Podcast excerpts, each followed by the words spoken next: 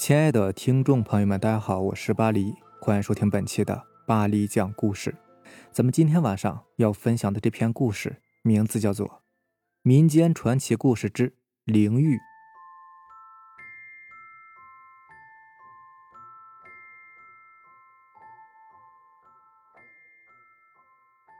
四川金堂有座山，叫做云顶山，山上有座玄月庵，玄月庵附近有一个桃花村。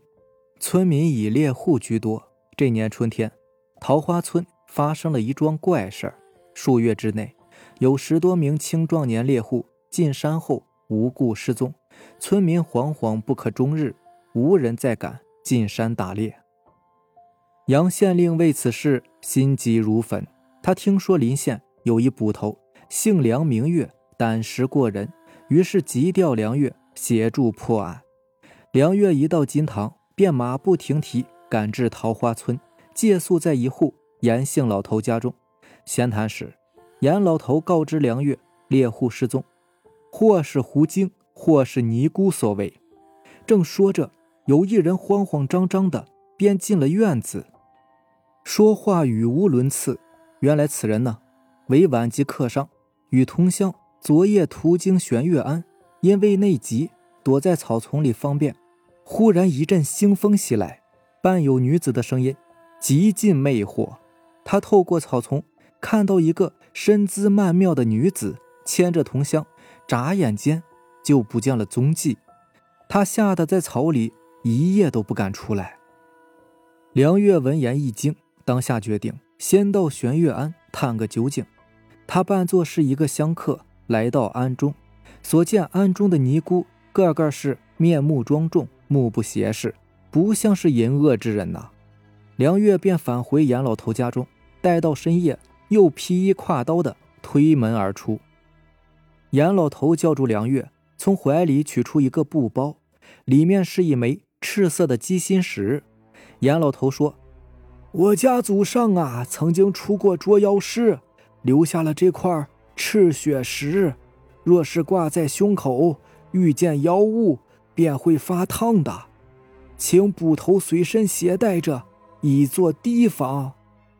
梁月躬身谢过严老头，将赤血石挂在脖子上。梁月在探玄月庵，绕着庵墙徐步前行。突然间，好似是有男女之声传来。梁月正想纵身上墙，肩头却被轻轻地拍了一下，扭头一看。一个美貌的尼姑就站在身后，轻启朱唇说道：“施主，贫尼有礼了。”声音是千般的娇媚，万般的诱惑呀。梁月不免是心簇摇动。就在此时，胸口骤然发热，他顿时醒悟，急速抽刀大喝：“大胆妖孽！原来是你在此作祟！”尼姑大惊，一阵腥风过后。悠然不见。完事儿，梁月赶紧回到县衙。杨县令得知情况后，次日一早便赶赴玄月庵。玄月庵主静月是一个年逾古稀的老尼，一听本县父母官来访，赶忙是前来迎接。杨县令说明来由，静月有点不高兴了，说道：“大人办案，老尼定当是配合。”但是山中狐精甚多，栽赃必安，未尝没有可能啊！大人切勿玷污了玄月庵的名声啊！随后，静月将众尼姑集中在一起，由梁月逐一辨认。片刻之后，梁月说道：“大人，众尼皆非小人昨日所见之人，但对照名册，却是少了一个人呢。”静月闻言说。大人所缺之人是老尼徒儿灵玉，失踪半年有余了。杨县令问道：“灵玉出身何处？家人可曾知晓？”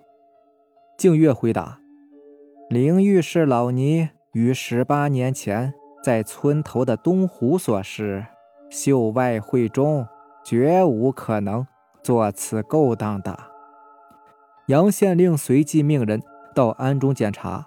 梁月搜至昨夜院墙处，发现是一间废弃的柴房，推门而入，里面是蛛网缠绕，杂物堆积，并无异状。当天晚上，梁月躺在床上苦苦思索，突然觉得胸口好似是被火烙了一样。朦胧中见到一个黑影张开食指，伴着腥风向自己扑来，他大吃一惊，迅速从枕边提刀，一个鲤鱼打挺，抽刀向黑影砍去。只听得一声女子的惨叫声后，黑影穿过门缝，急速而出。梁月下床，点燃油灯，只见鲜血满室，鱼鳞遍地。他就想啊，这个妖怪每次出现，必带着一股子腥风，此次又出现了鱼鳞，莫非是一个鱼妖？当下循着血迹一路追寻，未想血迹尽头，竟是玄月庵。梁月纵身越过安墙，见有间柴房亮着灯火。他手蘸唾沫，捅破窗纸，却见庵主静月正在地上擦拭血迹。梁月破门而入，静月当即面露不悦之色。梁月躬身致歉后，问静月何来的一地鲜血。静月神色略有慌张，说道：“这个，呃。”老尼身体不适，方才口吐鲜血所致。梁月冷笑一声：“出家人不打诳语，师太不怕佛祖怪罪吗？”半晌之后，静月轻叹一声：“梁捕头，实言相告，适才小徒灵玉来过，因他身负重伤，老尼替他。”服药疗伤了，师太，难道不知你这徒儿是妖非人吗？哎，梁捕头啊，你且坐下，容我从头细说。原来十八年前呢，静月化缘归来，途经东湖时，遇到一个哭得撕心裂肺且遍体鳞伤的女童，因无人认领。他将女童带回庵中，取名为灵玉。懂事之后，削发为尼。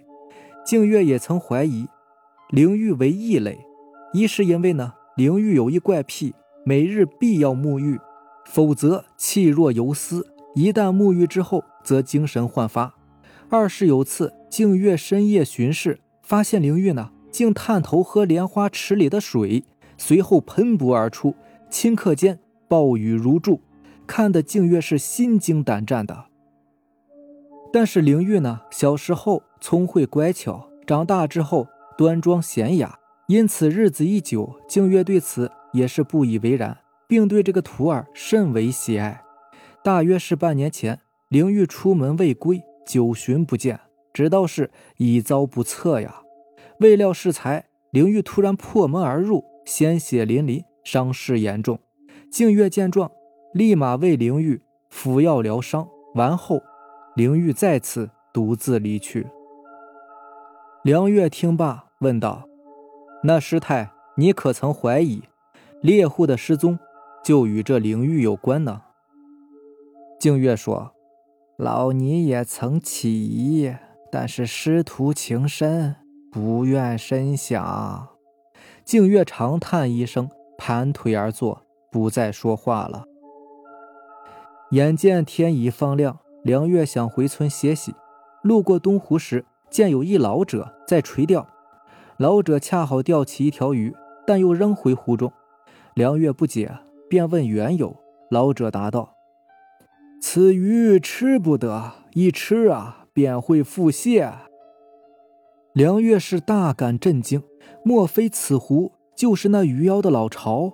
何不趁着鱼妖身负重伤？车干湖水，生擒妖孽呢？他边想着，边脚下生风般的往回赶去。村民们是群情激昂，搬来水车，围着东湖一圈排开。车至正午，突然听到一个孩童在喊：“娘，爹爹他们回来啦！”众人顺着孩童指向，果见大路上走来一群汉子，正是失踪的猎户们。猎户身后，静月有两个尼姑搀扶而来，至众人跟前时，静月竟然跪倒在地。原来啊，灵玉本是瑶池的吉水仙子，因犯天条被贬下凡，投身鱼胎，在东湖游弋，不慎被砾石刮伤，便化作女童向静月求救。静月遂将灵玉收养为徒。静月是年事增高，身体每况愈下，灵玉便想炼制仙丹，为静月延年益寿。而炼制仙丹需凝聚三十多名精壮汉子的阳气。方可炼成。为此，他在玄月庵柴房下建了一间密室，将猎户诱至于此。直至昨夜，灵玉因为吓退良月不成，反被其伤，才将实情告知了静月。静月命灵玉将猎户们全部释放。